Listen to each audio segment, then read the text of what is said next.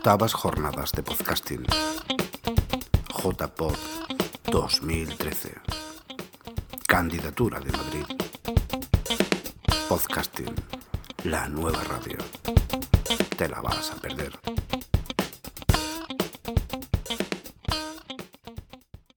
Muy buenas, hola a todos. Y ya hacía tiempo que no me pasaba por aquí para grabar un nuevo episodio de, de La Amor será yo.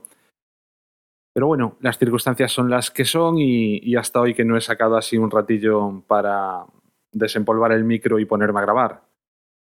El caso es que tengo varias cosas en la recámara que me gustaría comentar con vosotros, pero las voy a dejar para un poquillo más adelante y voy a, a comentar un truquillo más que un truquillo, cómo se debe configurar exactamente Tweetbot para que funcione la sincronización con iCloud. Porque bueno, yo hasta, pues también hasta hace unos 15 días disponía el teléfono que tenía, era un, el iPhone 3GS, y bueno, estoy súper contento porque ya tengo el, iPhone 5.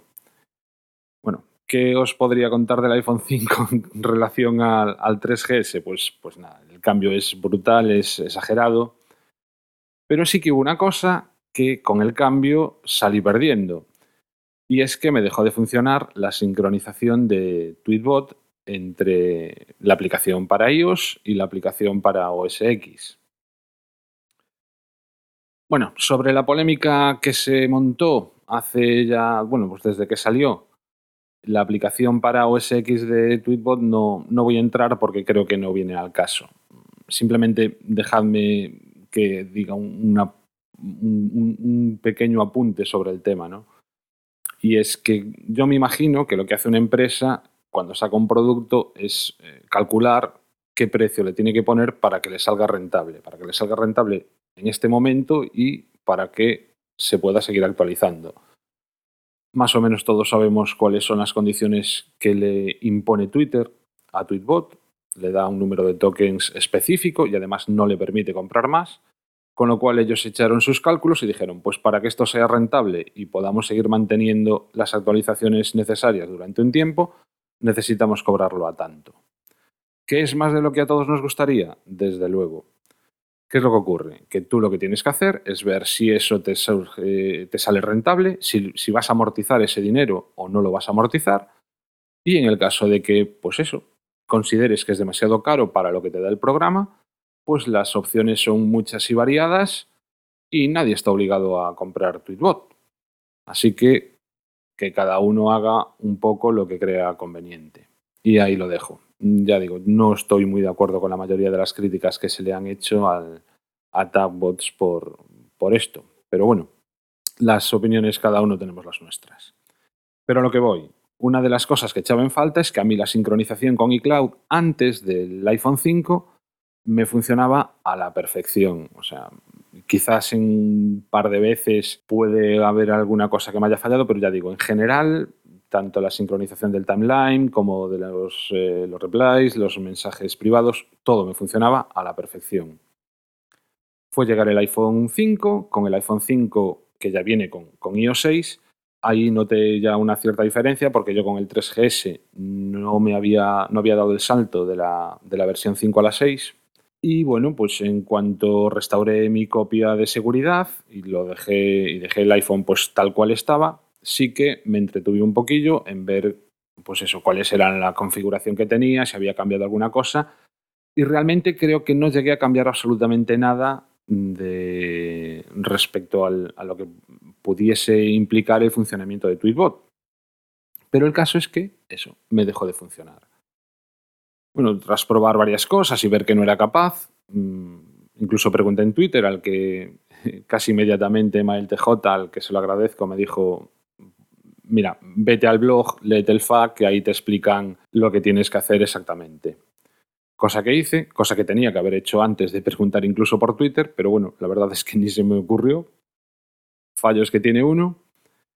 Y bueno, es eso, me metí en el FAQ y el FAQ es muy sencillito. Básicamente lo que te dice es que lo que tienes que tener es activado la, sincronización con iCloud, por un lado en la aplicación y por otro lado, pues que también tienes que tener activado eh, en los settings, eh, mm, o sea, tienes que estar logueado en el servicio de iCloud Y por otro lado también dice que tienes que tener activado lo que es el, el Document and Data, es decir, déjame que lo mire exactamente, en español es lo que se llama los documentos y datos, cosa que yo pues tenía activado. Eso por un lado en la aplicación de iOS y en la aplicación de OS X, que bueno, el FAQ quizá lo que te dicen es son más, más puntos, pero, pero también digamos que los cumplía todos y cada uno de ellos. ¿no? Y no conseguía hacerlo funcionar. Y ya estaba prácticamente decidido a enviarles un email cuando descubrí un poco por casualidad cuál es la solución. Y es que realmente en el FAQ de la aplicación para iOS contiene un error. Entonces, bueno, en el segundo punto voy a traducir más o menos lo que dice, ¿no? Dice que te vayas a los settings de ellos, es decir, a los... bueno, los settings, las... ¿Cómo se dice? No me sale ahora traducido al español. Bueno, pues eso, que te vayas a iCloud y que te asegures de que lo que son los eh, documentos y datos están activados y que eh, si decides no utilizar lo que ellos llaman use cellular, que Mm, en español sería usar datos móviles, podría ser que la sincronización con iCloud no funcionase bien si no estás en una red Wi-Fi. Que bueno, justo es mm, lo de usar datos móviles, es la opción que te da iOS de utilizar iCloud, o sea, la opción, ah, la leo exactamente. Cuando no se disponga de una conexión Wi-Fi, transferir documentos y datos mediante la red móvil. Si tú lo que no quieres es estar utilizando los datos que tienes contratados con tu operadora y prefieres que todo se sincronice una vez que llegues a una red Wi-Fi, esto lo desmarcas. Si por el contrario te interesa estar sincronizado en todo momento, pues que lo actives. Y ya digo, el propio Tweetbot lo que te dice es que podría no funcionarte esa sincronización si no estás en una red Wi-Fi.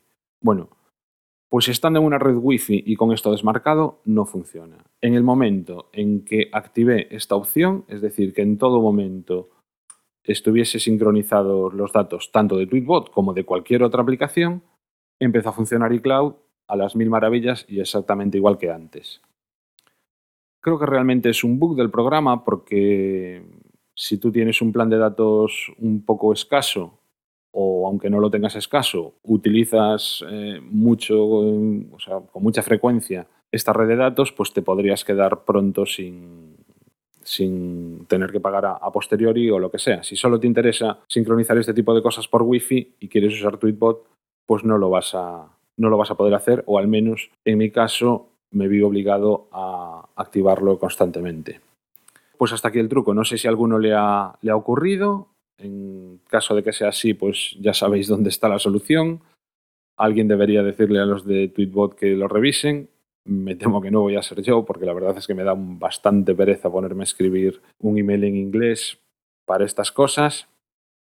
Pero bueno, imaginamos, imaginemos que pronto lo expliquen un poco mejor.